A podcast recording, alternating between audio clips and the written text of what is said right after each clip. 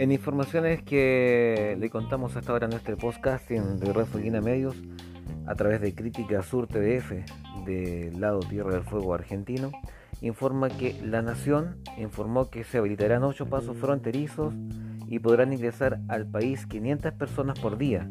Incluye los pasos fronterizos de San Sebastián en Tierra del Fuego argentino e Integración Austral en la provincia de Santa Cruz. El nuevo decreto establece que los argentinos que están en el exterior van a poder ingresar todos los días, explicó la directora nacional de migraciones Florencia Carignano al precisar sobre los alcances del decreto 331 publicado en el boletín oficial por el lado argentino. Estas informaciones te las comentamos también en Refuguina Medios y también en nuestra página www.refuginamedios.com.